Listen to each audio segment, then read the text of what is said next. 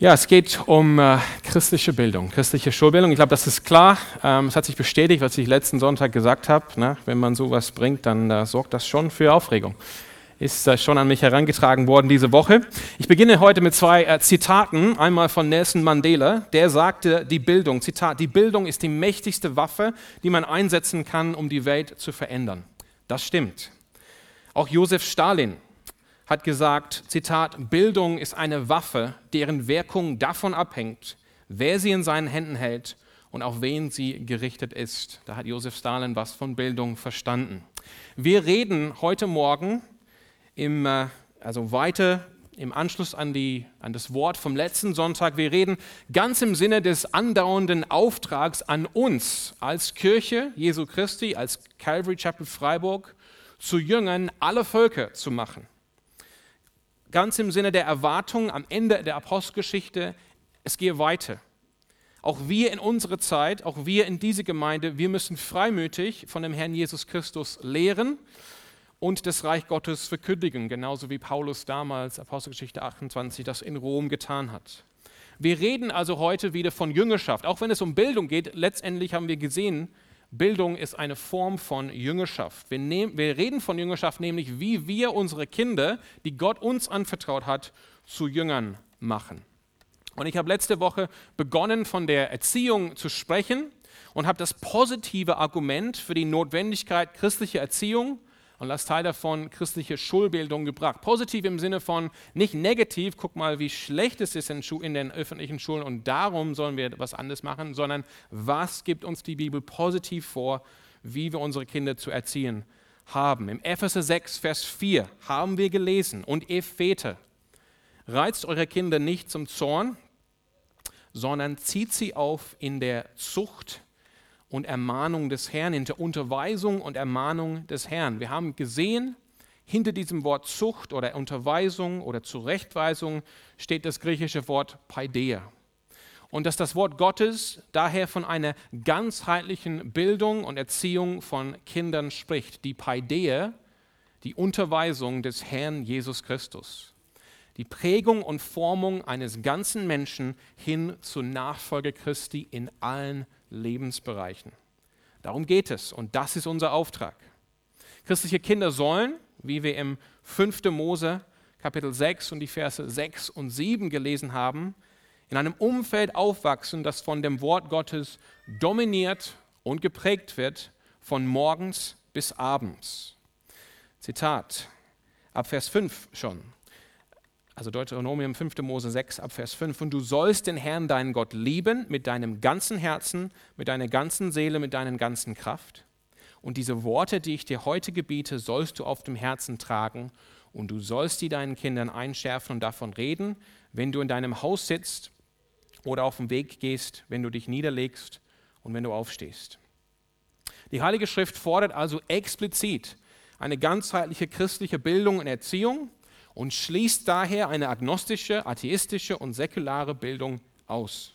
Das war das positive Argument vom letzten Sonntag. Die Bibel kennt keine Trennung zwischen Erziehung mit ethischen, moralischen, christlichen Werten zu Hause und neutraler Bildung irgendwo anders in der Schule. Die Paideia, die christliche Paideia schließt beides mit ein. Ganzheitliche Erziehung, Bildung und Erziehung. Und Bildung ist immer Paideia, das haben wir gesehen. Bildung ist immer die ganzheitliche Prägung und Formung eines Menschen. Es ist also nicht die Frage, es ist nicht die Frage, ob deine Kinder geprägt und geformt und gebildet und bejüngert werden, sondern welche Prägung, welche Formung, welche Bildung und welche Jüngerschaft bekommen sie. Und das war meine Aussage, mein Argument vom letzten Sonntag, das öffentliche Bildungssystem kann unseren Kindern die christliche Paideia nicht vermitteln. Aber Kinder werden nicht deshalb neutral erzogen in diesem Bildungssystem. Nein, unser Staat wird die Kinder, die ihm anvertraut sind, entsprechend der Paideia des Staates erziehen. Und die ist die agnostische, säkulare, humanistische Paideia. So sagt es einst Martin Luther 1520 in seiner Schrift An den christlichen Adel Deutsche Nation. Damals ein Ruf für Reformation in der ganzen Gesellschaft. Zitat. Wo aber die Heilige Schrift nicht regiert, da rate ich für wahr niemand, dass er sein Kind hintue. Es muss verderben alles, was nicht Gottes Wort ohne Unterlass treibt. Darum sehen wir auch, was verfolgt wird und ist in den Schulen.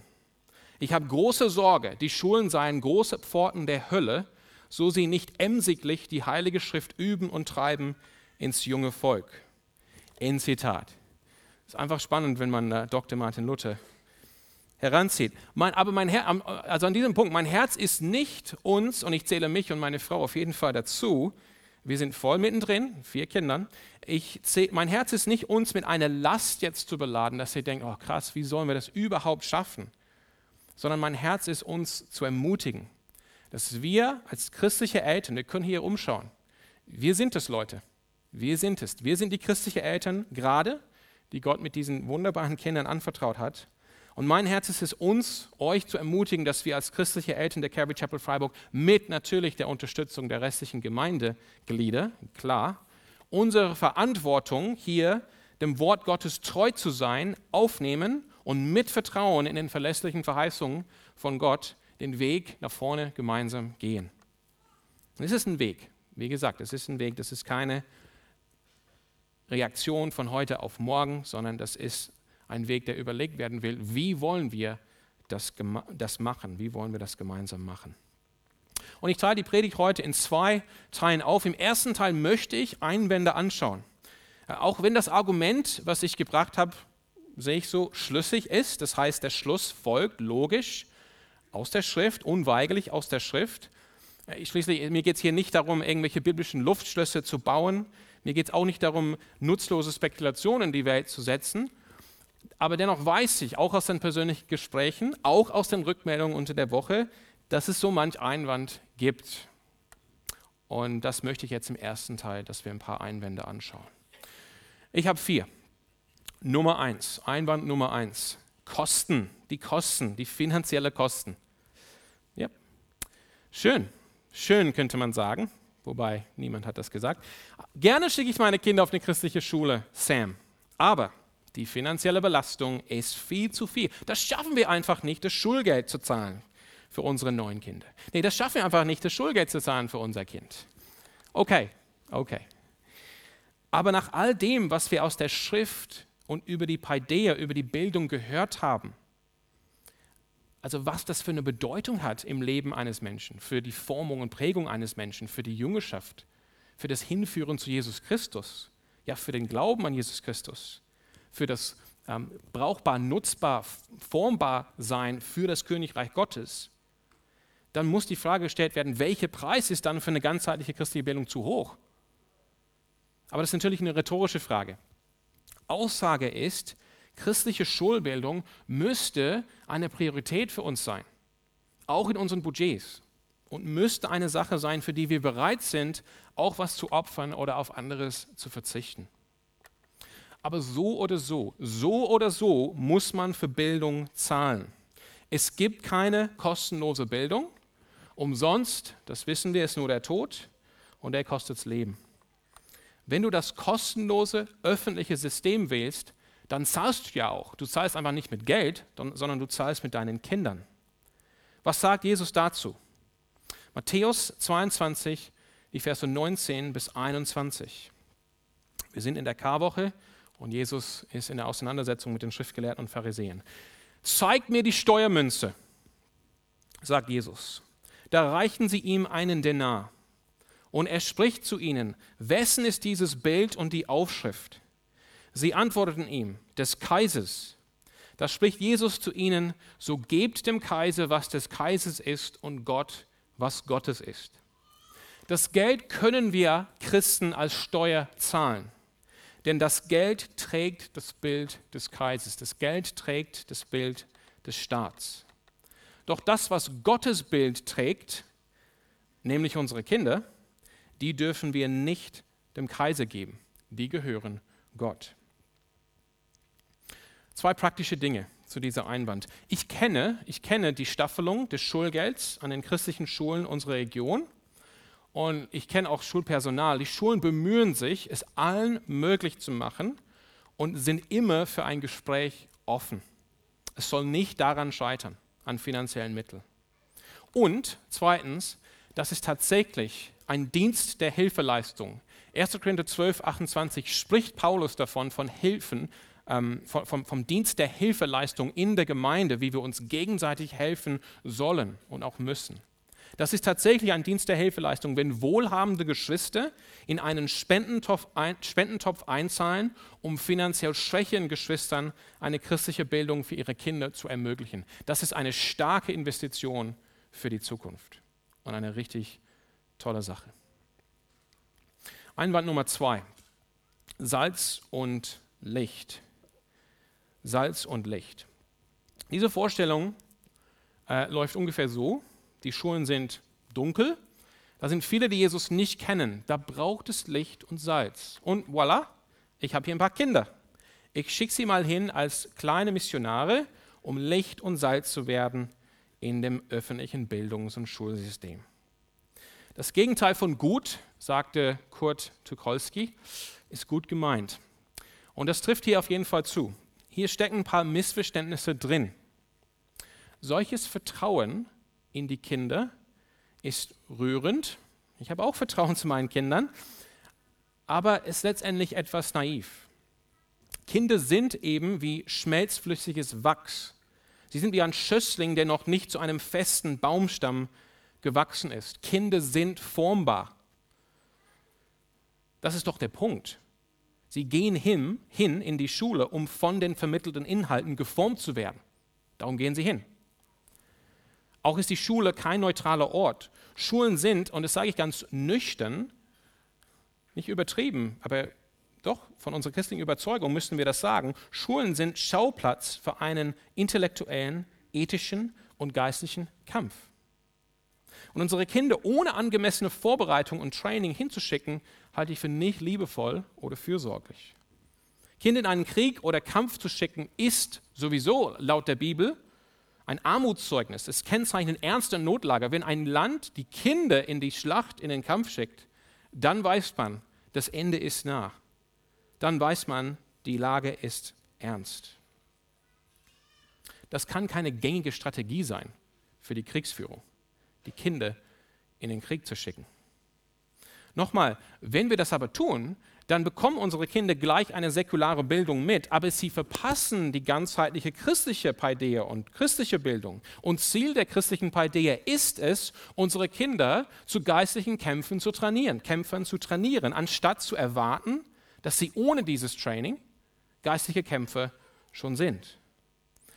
Genau ist christliche Bildung dazu da, unsere Kinder in diese Pfeile, das war die Sprache vom Psalm 127, wie, wie, wie Pfeile in der Hand eines Krieges, so sind die Söhne der Jugend. Genau ist christliche Bildung da, unsere Kinder in dieser Pfeile zu formen, dass sie dann brauchbar sind, stark sind für das Königreich Gottes. Wir wollen sie aber nicht zu Pfeilen formen lassen für die Welt. Selten wird es eine Familie mit Kindern geben, die im jungen Alter effektive Missionare in öffentlichem System sein können. So schreibt äh, Thomas Schirmacher in seiner Ethik 1998. Zitat. Kann es dann, also wir reden von einem Kind, was jetzt in die Schule geschickt wird, kann es dann schon als vielleicht einziges Kind in seiner Klasse gegen den Widerstand und vielleicht Spott von 25 anderen Kindern für die christlichen Überzeugungen und Verhaltensweisen eintreten, die es zu Hause gelernt hat. Manche christliche Eltern erwarten von ihren Kindern mehr Mut zum Bekennen und größere Reife zur Auseinandersetzung, als sie selbst haben. Sie erwarten von ihrem Kind ein christliches Bekenntnis in immer neuen Auseinandersetzungen des Schulteralltags von einer Gruppe, von deren Anerkennung das Kind durchaus abhängig ist und mit der es auf Jahre hinaus täglich zusammenleben muss. Kinder und Jugendliche brauchen vielmehr zunächst Geborgenheit, liebevolle Führung, feste Fundamente und das Wissen, dass sie mit ihrer Weltanschauung nicht alleine stehen, bevor sie sich mit Themen wie Bibelkritik, Evolutionstheorie, nichtchristliche Sexualaufklärung oder der Marxismus auseinandersetzen können. Ein Zitat von Thomas Schumacher. Also es ist viel besser, mein Plädoyer, es ist viel besser, deinen Kindern eine starke und ganzheitliche christliche Erziehung zu geben und dabei gleichzeitig, gleichzeitig die Kinder in außerschulischen Aktivitäten zu involvieren, so auch Gastfreundschaft zu üben in deinem Dorf oder in deinem Stadtteil und so Salz und Licht zu sein. Sprich, man muss nicht die Kinder in die öffentliche Schule senden, um Teil der Gemeinschaft oder der Community in deinem Ort zu sein oder einen Unterschied zu machen. Ein maßgeblicher Grund, warum unsere Gesellschaft in vielerlei Hinsicht so kaputt ist, auch warum junge Menschen so kaputt und fern von Gott sind, liegt an dem Bildungssystem. Es erfüllt ihren landesverfassungsrechtlichen Auftrag, den ich letzte Woche vorgelesen habe, schon lange nicht mehr und es liegt schon lange, nach den Worten von Stalin, als Waffe in den Händen von denen, die gerne den historisch orthodoxen christlichen Glauben und christliche Ethik zerstören wollen. Daher kann ich das als nichts anderes als ironisch bezeichnen, dass um jungen Menschen zu helfen, die von diesem System in die Irre geführt worden sind, wir unsere Kinder in das gleiche System schicken würden. In den Worten von einem Pastor zu diesem Thema. Zitat, wir sollen als Christen, auch als christliche Familien, auch als christliche Kinder, wir sollen in der Welt sein, doch nicht von der Welt. Wir müssen schauen, dass die Welt bei uns draußen bleibt und wir müssen sehr darauf achten, die Welt aus unseren Kindern zu halten. Wir müssen unsere Kinder trainieren, in die Welt zu gehen. Wir dürfen der Welt nicht helfen, in unsere Kinder zu gehen. End Zitat. Einwand Nummer drei. Aber ich habe es überlebt. Und irgendwie ist es bei mir einigermaßen gut ausgegangen. Okay, äh, das ist auf jeden Fall bei mir der Fall, öffentliche Highschool. Ich habe es überlebt. Das kann ich auch für mich sagen, aber ich bin mir längst nicht mehr sicher, ob es mit mir einigermaßen gut ausgegangen ist, tatsächlich. Es wird mir mit jedem Jahr bewusster, auch aus Erfahrung in meinem Leben jetzt, 20 Jahre nachdem ich die Schule verlassen habe, in meinem Leben jetzt als Pastor, als Vater, als Ehemann, auch als Staatsbürger, ich werde mit Situationen immer wieder konfrontiert, wo ich merke, was habe ich verpasst hier eigentlich an christlicher Bildung und Formation. Trotzdem, dass ich aus christlichem Elternhaus gekommen bin, dass ich nicht gut geprägt bin von meiner Highschool. Und es ist nicht immer so klar, in der Zeit oder in der Phase, das braucht, habe ich gesehen, zumindest in meinem Leben so, das braucht Zeit und Reife, das erkenne ich erst viele Jahre danach. Ich kann auch mit Paul Simon sagen, Zitat, When I look back on all the crap I learned in high school, it's a wonder I can think it all. Das war das Lied Kodachrome aus dem Jahr 1973. Und für die jungen Leute hier, Paul Simon war Teil von Simon und Garfunkel. Okay. Ja. Central Park. Ja. Mit anderen Worten, lohnt sich, da mal reinzuhören. Mit anderen Worten, ich habe vielleicht überlegt, überlebt, ja. Aber bei mir zumindest war das eine knappe Sache. Das kann ich schon sagen. Bei mir, ich ging, ich komme aus christlichem Elternhaus, ging in eine öffentliche Highschool und ich habe es überlebt, aber es war eine knappe Sache. Ich habe vielleicht überlebt, aber gedeihen sieht anders aus. Und die Frage ist, wie viele überleben und wie viele gedeihen? mehr überleben wie gedeihen, aber nicht alle überleben.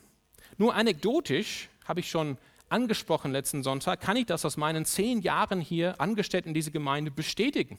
Nicht alle überleben und definitiv nicht alle gedeihen. Aber schauen wir hier in die Statistik. Hier natürlich die amerikanische Statistik, spezifisch zum Thema, wie und warum junge evangelikalen Menschen Glauben und Kirche verlassen. Hier ein paar ähm, Studien, die, geführt, die durchgeführt worden sind. Für die Southern Baptist Convention 70 bis 88 Prozent der jungen Menschen verloren nach dem ersten Jahr an der Uni ihren Glauben. 70 Prozent der Teenager in Jugendgruppen verlassen die Gemeinde innerhalb von zwei Jahren nach dem Schulabschluss.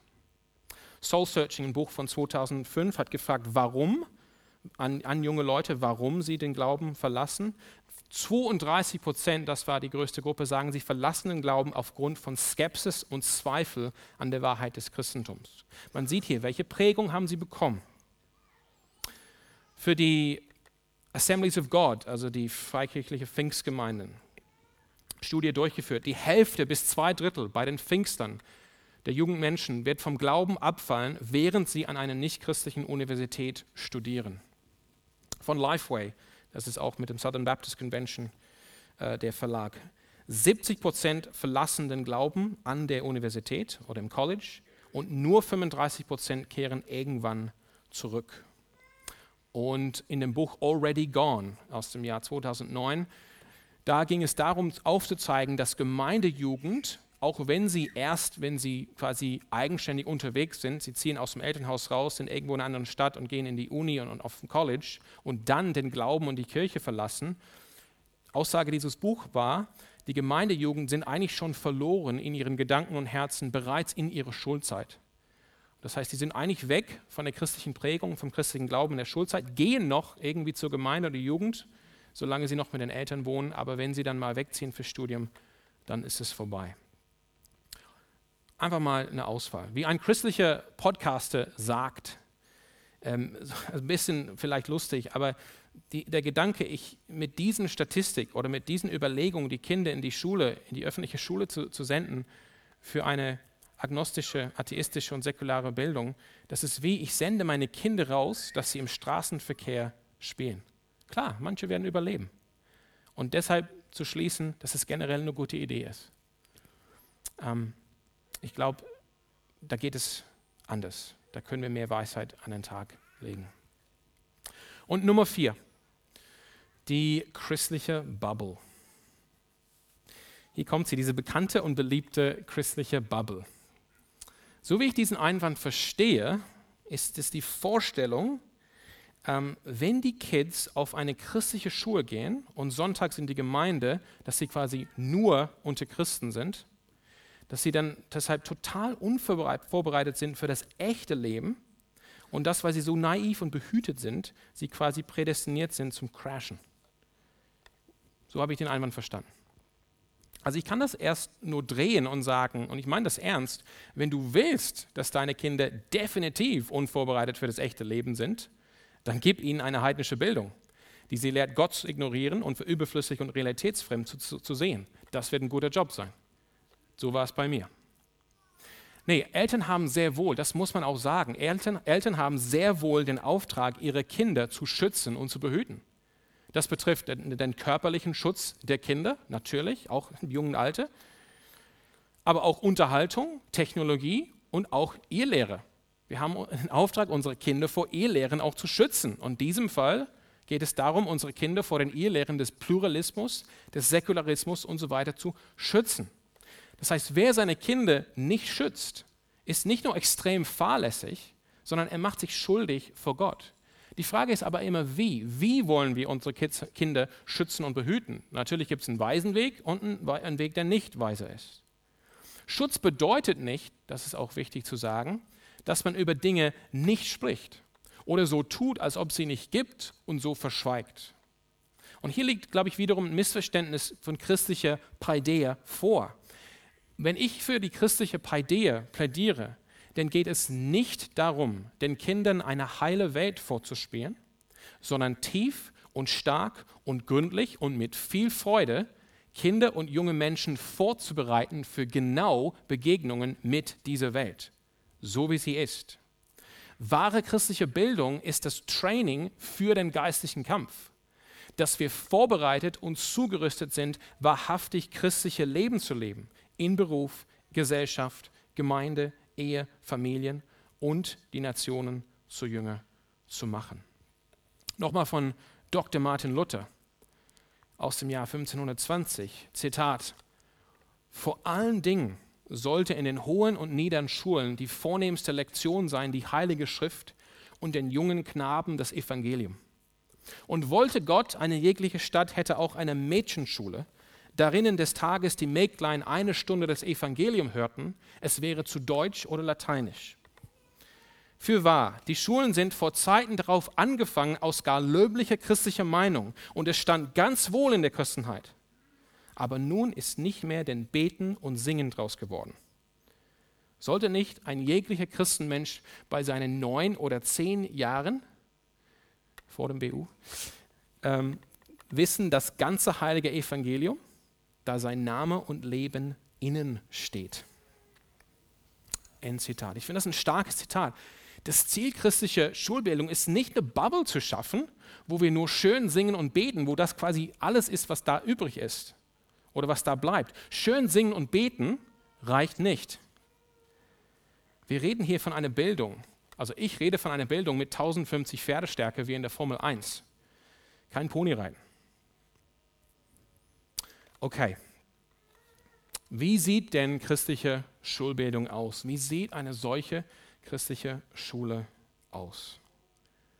Wir erinnern uns an diese Stelle. Das ist auch gut, das zu uns zu führen. Universale Schulbildung ist eine protestantische Entwicklung. Können wir für uns jubeln? Yes, das ist unsere Sache. Bildung ist schon immer christlich. Das sieht man bei den Kirchenvätern, sieht man auch im Mittelalter, sieht man mit, mit den Universitäten in Europa. Aber universale Schulbildung, das ist eine protestantische Entwicklung. Dies kam erst mit der Reformation. Aber wichtig ist zu sagen, dass es nicht säkularen Ursprungs ist. Dass es ein Bildungssystem für alle gibt, ist nicht aus der französischen Revolution gekommen oder aus der Aufklärung oder aus der Renaissance. Nein, es ist eine protestantische Entwicklung. Und es ergibt sich direkt aus der protestantischen Überzeugung, unsere Überzeugung, dass alle Christen, Männer wie Frauen, in der Lage sein sollten, die Heilige Schrift zu lesen und zu verstehen. Und dass alle Christen fit sind, zwischen Wahrheit und Irrlehre zu unterscheiden, sprich biblisch reif sind. Das heißt, wenn wir uns Gedanken machen über christliche Schulbildung, dann kehren wir zu den alten Wegen unserer Väter und Mütter im Glauben zurück und weg von einem Irrgang der säkularen Bildung. Das, die säkulare Bildung ist eine neue Sache, die gibt es nicht so lange. Die ist eher die Ausnahme in der Geschichte der Welt. Aber lass uns das jetzt umtauschen. Wie sieht das vielleicht praktisch aus? Ich kann jetzt nicht auf alles eingehen, ich kann jetzt nicht Klassenzimmer zu Klassenzimmer gehen auf diese christliche Schule. Ich kann ein paar wichtige Punkte sagen. Punkt Nummer eins. Und das heißt in loco parentis. In loco parentis, bisschen lateinisch heute. Wahrscheinlich durch den Einfluss von Dr. Martin Luther. Eine christliche Schule, die starke, zielgerichtete, ganzheitliche christliche Paideia vermitteln will, läuft in loco parentis. Das heißt, an eines Elternteils statt. Und das ist ganz wichtig. Die Schule erkennt, dass die Heilige Schrift, dass Gott die Verantwortung für die Erziehung von Kindern nicht dem Staat und nicht der Kirche gibt, sondern den Eltern. Und die Schule handelt entsprechend an der Eltern statt, in ihrem Interesse, für sie. Das heißt, es gibt eine enge Connection zwischen Schulleitung und Eltern, zwischen Lehrkräften und Familien, auch zwischen Schule und Gemeinde. Es ist also nicht dass die Sache, ich melde meine Kinder bei einer christlichen Schule an und die fahren mit dem Bus und kommen irgendwie nach Hause und machen irgendwie die Hausaufgaben und mehr weiß ich ja auch nicht. Darum geht es nicht. Das heißt, wenn christliche Eltern den Auftrag von Gott haben, ihren Kindern explizit eine ganzheitliche christliche Bildung und Erziehung und keine agnostische oder säkulare zu, säkulare zu geben, und den Auftrag haben wir als Eltern, dann wird eine christliche Schule in loco parentis den Kindern an der Schule diese Erziehung geben. Das heißt, an der Schule, an dieser Schule gibt es keinen neutralen Raum. Die Schule ist explizit und kompromisslos christlich. Mit Freude. Wir lachen. Wir feiern Jesus zusammen an dieser Schule. Explizit, kompromisslos, tiefchristlich, nicht oberflächlich. Eine solche Schule tauft nicht ein nicht christliches Curriculum christlich und serviert als Hauptgericht dieses Curriculum, vorbereitet mit nicht christlicher Pädagogik, mit einer Garnitur von Gebet und Singen. Nein. Eine solche Schule bekennt sich zu Kolosse 2, 2 und 3. Da schreibt Paulus, worum es ihm geht. Es geht mir darum, dass ihr Christen in Kolossee gestärkt und ermutigt werdet und dass ihr in Liebe zusammenhaltet. Dann werdet ihr eine tiefe und umfassende Erkenntnis erlangen, ein immer größeres Verständnis für das Geheimnis Gottes. Christus selbst ist dieses Geheimnis. In ihm, in Jesus Christus, sind alle Schätze der Weisheit und der Erkenntnis verborgen. Ein Zitat. Das heißt, eine solche Schule lehrt alle Fächer bewusst unter der Herrschaft von Jesus Christus, bewusst im Einklang mit und mit Verbindung zu der Heiligen Schrift, um letztendlich Schüler zu Jünger Jesu zu machen. Dass die Schüler auf dieser Schule Jesus Christus kennen und zugerüstet sind, ganzheitlich, für ein fruchtbares Leben in seinem Dienst. Eine christliche Schule, die in loco parentis handelt, anstelle der Eltern, um den Auftrag der Eltern, ihre Kinder christlich zu erziehen, auszuführen, wird Kinder als Schüler aufnehmen, deren Eltern diesen christlichen Erziehungsauftrag wahrnehmen und das wollen für ihre Kinder. Und das schafft eine klare und eindeutige und christliche Prägung und Kultur in dieser Schule. Eine, eine Kultur, die ganz natürlich von dem Evangelium und dem christlichen Glauben und der gelebten Nachfolge ausgeht und davon spricht und sich nicht dafür entschuldigt. Und das ist kernwichtig da es möglich macht, dass diese Schule wirklich zu diesem Ort zu machen, wo unsere Kinder ganzheitlich geformt und geprägt werden, eben all in zu sein für Jesus Christus, für seine Gemeinde und für sein Reich. Das heißt, an dieser Schule gibt es christliche Kultur von Fassstärke. Eine Bildung, die sich nicht mit den vorgegebenen säkularen Regeln arrangiert, sondern die bewusst dem Auftrag nachgeht, ja, christliche Zivilisation zu bauen, Nationen zu erreichen, Jesus vor Menschen zu bekennen, sich nicht für das Wort Gottes zu entschuldigen und das alles furchtlos und voll Freude. Zweitens strategisch. Ich könnte noch mehr sagen und vielleicht machen wir das auch, aber ich füge, füge nur noch hinzu, diese Schule ist in Loco Parentis, aber sie ist auch strategisch unterwegs. Das Ziel ist es, das ist unser Auftrag, geht in alle Welt, machet die Völker zu Jüngern. Das Ziel für uns ist, die Welt zu erobern mit der guten Nachricht, die Welt zu Jünger Jesu zu machen. Das ist unser Auftrag. Und Jesus ist mit uns, alle Tage bis an das Ende dieses Zeitalters. Das heißt, der Fokus ist überhaupt nicht Selbsterhaltung. Das Fokus ist Multiplikation nach außen durch richtig tiefes, starkes, ganzheitliches Training. Und es braucht Strategie. Und darum wird es eine Schule sein, die, die selber schwere Dinge vornimmt, große Dinge wagt für den Herrn Jesus Christus und diese Haltung den Schülern weitergibt. Geht raus und wagt große Dinge für Jesus Christus. Geht, geht raus und nimmt schwere Dinge vor für das Königreich Gottes. Es wird eine Schule sein, die ein Vermächtnis wie Jahresringe an einem Baumstamm aufbauen will. Und darum wird es ein Ort, wo starke christliche Freundschaften Raum und Zeit haben zu formen und zu stärken, wo künftige Ehepartner sich kennenlernen können. Ja, wo Ideen, Unternehmen und so weiter entstehen. Ich blicke auf meinen Sohn William und ich denke, oder ich nehme einen anderen Sohn, ähm, damit es nicht alles auf ihm fällt. Aber ich denke, wenn er zu dieser Schule gehen würde, wenn er starke, tiefe Freundschaften aufbauen würde mit den Jungs in seiner Klasse, was das alles für, für eine krasse Zukunft hat für das Reich Gottes. An, an Strategie, an Projekten, an Träume, an Ideen, an Unternehmen, an Geschäfte, was auch immer. Die, die, die Freundschaften, die Connections, die da geformt werden, so stark für das ganze Leben. Das ist, was wir uns wünschen dass es wirklich so ein Schmied oder Schmiede wird für das Königreich Gottes, dass die jungen Leute da reingehen und sich komplett connecten, starke Beziehungen, starke Freundschaften aufbauen, auch den Forum haben, wirklich Neues zu probieren, ähm, krasse Dinge zu wagen für den Herrn Jesus Christus und für sein Königreich.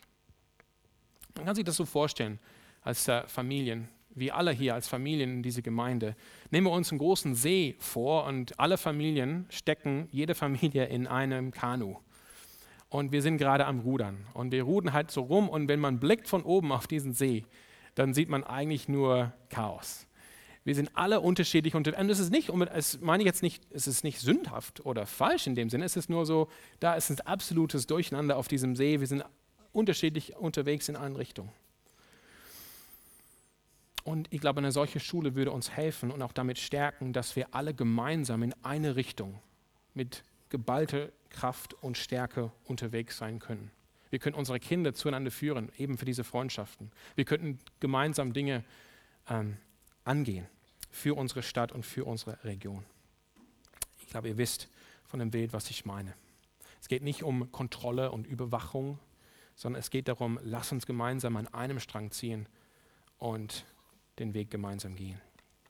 Es ist eine Messung unserer Reife als Gemeinde und Gemeinschaft, wenn wir gemeinsam den Auftrag für die ganzheitliche christliche Erziehung unserer Kinder aufnehmen können. Denkt zurück an die alte Kirche, die frühe Kirche, die neu entstandene Kirche in Jerusalem. Irgendwann, am Anfang ist es wild und es tobt und es sind krasse Wunder, die passieren und sie treffen sich jeden Tag in den Häusern. Auch da wollen wir immer wieder gucken und, und sagen, hey, was gibt es von, von ihrem Beispiel, was wir wieder hier erneut umsetzen müssen. Aber irgendwann mal war die Zeit, wo die zweite und dritte und vierte Generation gekommen ist, wo die, wo die Gemeinde gesagt hat, wir müssen jetzt, jetzt Gedanken machen. Was machen wir mit den Kindern? Wie erziehen wir unsere Kinder, dass sie nicht aufwachsen, um den Kaiser anzubeten, sondern dass sie aufwachsen mit dem Bekenntnis auf den Lippen, Jesus Christus ist Herr. Das heißt, es ist eine Messung unserer Reife als Gemeinde und Gemeinschaft hier, wenn wir gemeinsam den Auftrag für die ganzheitliche christliche Erziehung und unsere Kinder aufnehmen können. Es gibt nichts Besseres, um ein starkes Vermächtnis des Evangeliums in den kommenden Generationen diese Gemeinde und diese Stadt zu geben, als christliche Schule zu bauen. Lass mich beten und dann lade ich Alex und die Lobpreise nach vorne. Herr Jesus, äh, ich will dir danken für die kostbaren Verheißungen, die du uns schenkst. Gerade fällt mir ein, diese Verheißung, die Gott uns gibt in dem alten Gesetz von Mose, bei den zehn Geboten, wo es heißt, dass du, der einige Gott, Vater, Sohn und Heiliger Geist, treu bist bis in die tausendste Generation von denen, die dich lieben. Wir wollen uns stellen auf diese Verheißung. Wir wollen dir danken, dass du uns treu sind, äh, treu bist. Wir wollen dir danken, dass du uns treu bist und dass du uns diese Verheißung gegeben hast, ähm, dass wir zuversichtlich, ähm, voll, voll Freude in die Zukunft gehen können, dass wir mit dir rechnen können. Und wir erkennen, deine Verheißung ist gegeben in dem Gesetz, in den zehn Geboten, nach dem Motto, tu das, was ich sage, und ich werde dir treu sein bis in die tausende Generation. Jesus, wir wollen tun, was du uns sagst. Wir wollen als gute Eltern und gute Gemeinde für unsere Kinder da sein. Wir wollen, dass unsere Kinder aufwachsen, dass sie dich kennen. Nicht nur oberflächlich, nicht nur, weil wir das irgendwie machen und sie das irgendwie übernehmen, sondern aus ganzem Herzen, aus eigener Entscheidung. Und wir wollen, dass unsere Kinder mächtige Waffen sind in deinem Königreich um Schaden dem Königreich der Finsternis zuzufügen in den kommenden Jahren und Generationen.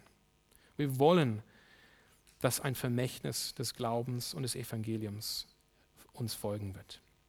Und wir bitten dich, dass du uns hilfst. Schenk uns Weisheit, schenk uns eine Bereitschaft, die gehorsam zu sein. Schenk uns ein Miteinander ähm, und eine Möglichkeit, miteinander ins Gespräch zu kommen, gerade als Eltern und Familien, wie wir das jetzt gemeinsam angehen können, wie das aussehen könnte und schenk uns hier einen Frieden und eine Einheit in diese Gemeinde, auch unter uns. Und wir danken dir eben, dass deine Verheißung gilt, dass du uns treu bist, heute und bis in, in, in die tausendste Generation. Amen.